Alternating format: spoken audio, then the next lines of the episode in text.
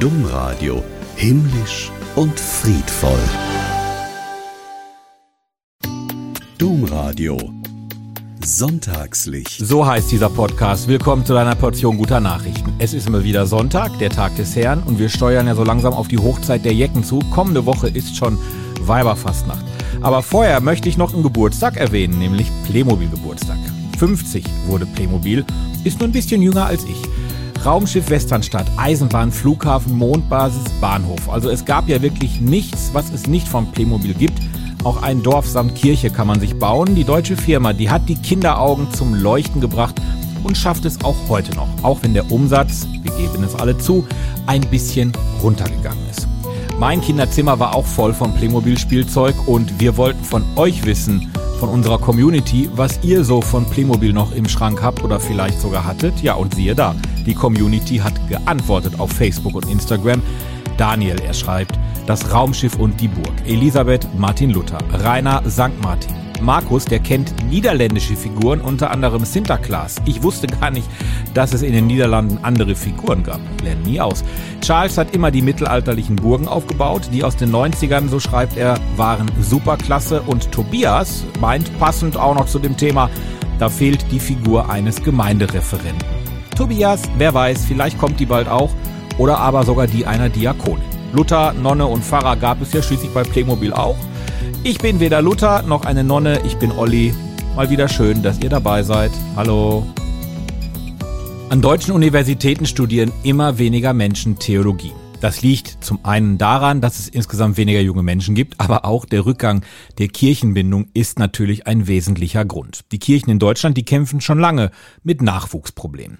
Und da kann man sich schon mal die Frage stellen, wozu noch Theologie? Das fragt jetzt auch die Karana Akademie in einer dreiteiligen Veranstaltungsreihe. Und wir haben diese Frage, wozu noch Theologie, Professor Jochen Sautermeier von der Uni Bonn gestellt. Er sagt ja, das braucht man noch und macht das an drei Dingen fest. Zum einen ist Theologie wichtig bei der Bearbeitung von Fragen gesellschaftlicher Herausforderungen wenn es darum geht, um die Frage, was bedeutet Würde des Menschen in der Gegenwart von heute, vor allem angesichts von Herausforderungen von Biotechnologien, der modernen oder künstlichen Intelligenz, die Fragen von Frieden, von Gerechtigkeit, Bewahrung der Schöpfung oder Optionen für die Armen. Und dann noch ein ganz anderes Themenfeld, was auch wichtig ist, und das sehen wir ja gegenwärtig sehr, die Kritik an falschen Göttern, an Ideologien, Missbrauch von Religion und Fundamentalismus. Und dann auch dem Punkt, wo man sagen kann, dass die Sinnfrage und Gottesfrage heute auch noch von Bedeutung ist, erst recht, wenn es auch um existenzielle Themen geht, angesichts von Krankheit, Tod, Schuld. Also für Politik, Gesellschaft, Pastoral ganz zentral. Es gibt Tausende, Zehntausende, wenn nicht sogar Hunderttausende Bücher, die sich mit Theologie beschäftigen, von damals, von gestern und auch tatsächlich von heute. Da kann man sich schon die Frage stellen, wie wichtig ist Theologie heute noch? Wie relevant ist das, was Theologen heute sagen oder schreiben für die Entwicklung der Kirche? Zum einen sind Theologen zum Teil äh, wirken mit in Kommissionen, auf der Beratung, auf der Ebene in Diözesen, auf der Ebene von Bischofskonferenzen oder auf der Ebene von Weltkirchen. Das ist das eine. Aber ich glaube, da muss man sich auch im Klaren sein, die Letztentscheidung haben Theologinnen und Theologen nicht, sondern die Letztentscheidung liegt, und das ist ein Thema eben auch bei denjenigen, bei den Verantwortungsträgern in der Kirche, sprich an den Bischöfen und dem Papst. Das heißt, hier kann beraten und vorbereitet werden. Die Entscheidung aber, die treffen dann diese Personen. Professor Jochen Sautermeier sagte das über die Relevanz des Studienfachs Theologie. Er hat noch eine Menge mehr gesagt. Das passt hier alles gar nicht in den Podcast rein. Dazu empfehle ich euch einfach unsere Internetseite domradio.de. Da könnt ihr das Interview euch anhören oder aber auch durchlesen.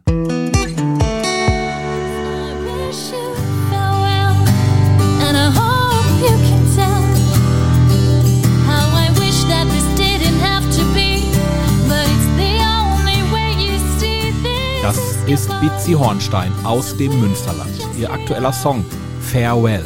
Ein Lied von Abschied. Dabei soll ihre Karriere jetzt erst richtig losgehen mit ihrem ersten Lied. Weitere sind noch in der Pipeline, sagt man ja heute so schön neumodisch.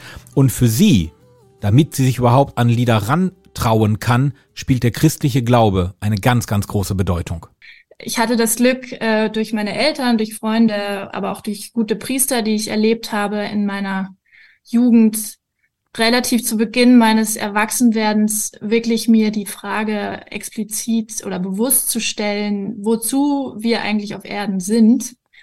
Und ich meine, die Frage muss man sich immer wieder stellen eigentlich, aber ähm, ich bin da tatsächlich von überzeugt, dass es unser vorderstes Ziel ist, Gott auf Erden zu loben und, äh, und zu lieben und am Ende des Tages uns zu bemühen, in den Himmel zu kommen. Und das kann man am besten tun, wenn man sich um ein abgedroschener Begriff heutzutage, aber ich benutze ihn bewusst durch ein tugendhaftes Leben, also sich, sich um ein tugendhaftes Leben bemüht. Mhm. Ähm, was so viel bedeutet, dass ich stets auf der Suche nach dem bin, was ich als wahr erachte ja, was Tugenden eben so auszeichnet. Also gerecht zu sein, äh, klug zu sein, tapfer zu sein, Maß zu halten und so weiter und so fort. Ihre Botschaft soll rüberkommen in den Liedern, die sie produziert, sagt sie uns. Und für sie ist es besonders wichtig, dass man sich mit guten Dingen umgibt. Als Christ, aber auch als Nicht-Christ.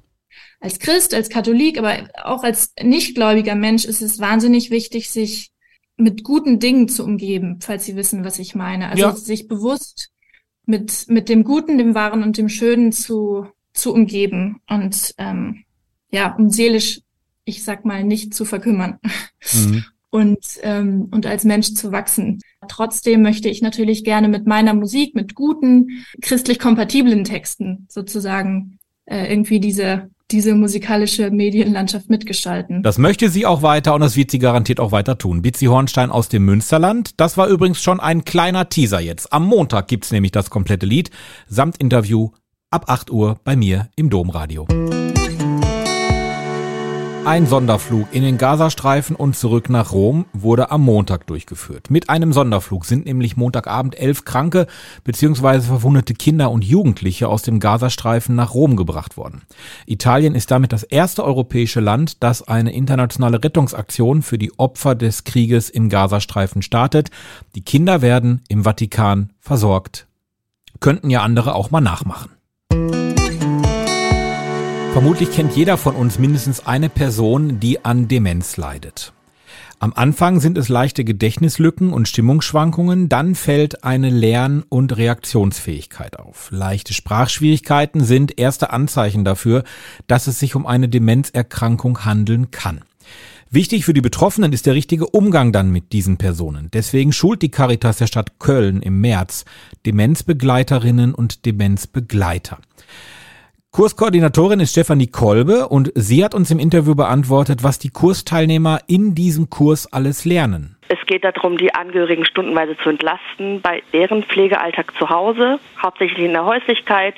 Ähm, genau, also harte Pflegefälle werden wahrscheinlich für Sie, wenn Sie dazu sagen, Bettlägerigkeit, das kann darauf hinauslaufen, aber am Anfang von freiwilligen Demenzbegleitern gibt es keine harten Pflegefälle. Es ist eine Begleitung, schöne Stunden, die man sich schenkt miteinander. Und tatsächlich ist es so, dass Kirche und auch Gottesdienstbesuche eine wichtige Rolle bei der Therapie spielen. Hätte ich nicht gedacht. Denn gerade das, was man früher ähm, erlebt hat, den regelmäßigen Gottesdienst, wenn man religiös ähm, unterwegs ist, ist das ein, ein wichtiger Halt im Leben, eine Wertevorstellung. Und auch diese Wertvorstellungen und diese Bedürfnisse und Interessen der Demenzerkrankten möchten wir gerne helfen, unterstützen. Mit Begleitung zum Gottesdienst beispielsweise. Ja, dann haben wir gerade auch schon über Musik hier im äh, Podcast Sonntagslicht gesprochen. Musik spielt auch eine ganz, ganz wichtige Rolle. Gerade so Volkslieder, Schlager, Kirchenlieder werden gerne gesungen, können abgerufen werden, denn man muss sich vorstellen, alles das, was man jetzt die letzten Wochen, Monate irgendwie im Kopf noch gespeichert hat, löscht sich nach und nach. Aber das, was man im, im Jugend- oder Kindheitsalter gelernt hat, die Kirchenlieder so, die werden nicht vergessen und die können abgerufen werden. Umso wichtiger sind diese alten Erinnerungen. Wer sich engagieren möchte, wer Freude am Umgang mit älteren Menschen, wer Demenzerkrankte in seinem Umfeld kennt und denen helfen möchte, der kann sich zum Beispiel wenden an die Caruso, die häusliche Unterstützung von Menschen mit Demenz. Die bildet nämlich freiwillige Demenzbegleiterinnen und Demenzbegleiter aus. Das Ganze startet im März. Infos dazu hat unsere Website domradio.de. Was haben München, Dortmund, das badische Graben Neudorf und Recklinghausen gemeinsam? Die Antwort, die liegt buchstäblich auf der Straße. In diesen vier Städten findet sich nämlich eine Agnes Neuhaus Straße, benannt nach der Gründerin des Vorläufervereins des heutigen SKF Sozialdienstes katholischer Frauen. Diese rund 600 Meter lange Straße in Recklinghausen, die kam jetzt ganz frisch dazu. Wer war denn Agnes Neuhaus? Ja, sie lebte von 1854 bis 1944 und sie war, so sagt es Jutta Beking, ehrenamtliche Vorsitzende des Recklinghäuser SKF Ortsvereins, eine bemerkenswerte Persönlichkeit, die mit Engagement und Leidenschaft einen Beitrag für eine bessere Gesellschaft geleistet hat. Agnes Neuhaus habe sich für Gleichberechtigung, Bildung und soziale Gerechtigkeit eingesetzt. Werte, die bis heute von großer Bedeutung sind. Das bringt mich doch direkt zu unserem Impuls. Die Inspiration. Wir haben ja gerade etwas über die Agnes Neuhaus Straße gehört. Diese Straße in Recklinghausen, die hieß vor wenigen Wochen aber noch anders. Sie wurde nach einem Beschluss Stadtrates umbenannt, denn sie trug den Namen von Karl Wagenfeld. Dessen Nähe zum Nationalsozialismus war nicht mehr hinnehmbar. Und das ist völlig nachvollziehbar. Und damit komme ich nun zum Sportjournalisten Marcel Reif. Der hat am Dienstag im Deutschen Bundestag zum Holocaust-Gedenktag gesprochen. Der Vater von Marcel Reif, der hatte den Holocaust überlebt. In einer emotionalen Rede verurteilte Reif die zunehmenden antisemitischen Vorfälle in Deutschland scharf und appellierte mit einem kurzen Satz, den sein Vater ihm zu Lebzeiten gesagt hatte, an die Menschlichkeit. Manches, was ich nach dem 7. Oktober, nach dem Hamas-Massaker an Israelis auf Deutschlands Straßen und Plätzen hören und sehen musste, das hat mich entsetzt und mein Vater muss sich im Grab umgedreht haben. Aber was da zuletzt zu hören und zu sehen war, die großen Demonstrationen der Aufrechten, das macht mir Hoffnung.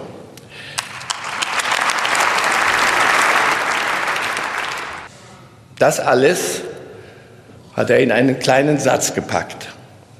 Und ich erinnere mich täglich mehr daran, wie oft er mir diesen Satz geschenkt hat. Mal als Mahnung, mal als Warnung, als Ratschlag oder auch als Tadel. Drei Worte nur. In dem warmen Jiddisch, das ich so vermisse. Sei ein Mensch. Sei ein Mensch. Und wenn Sie es mir erlauben und wenn Sie mögen, gerade heute aus diesem Anlass und gerade hier in diesem höchsten deutschen Hause, dann lasse ich Ihnen den kleinen und doch so großartigen, wundervollen Satz, den mein Vater Leon Reif gesagt hat, dann lasse ich Ihnen diesen Satz hier. Sei ein Mensch. Sei ein Mensch. Mensch. Homo sapiens, lateinisch für Verstehender, Verständiger, oder weiser, gescheiter, kluger, vernünftiger, einsichtsfähiger Mensch ist nach der biologischen Systematik eine Art der Gattung Homo aus der Familie der Menschenaffen, die zur Ordnung der Primaten und damit zu den höheren und intelligentesten Säugetieren gehören. Mehr brauche ich nicht zu sagen. Bis nächste Woche, euer Olli. Domradio Dres Lauter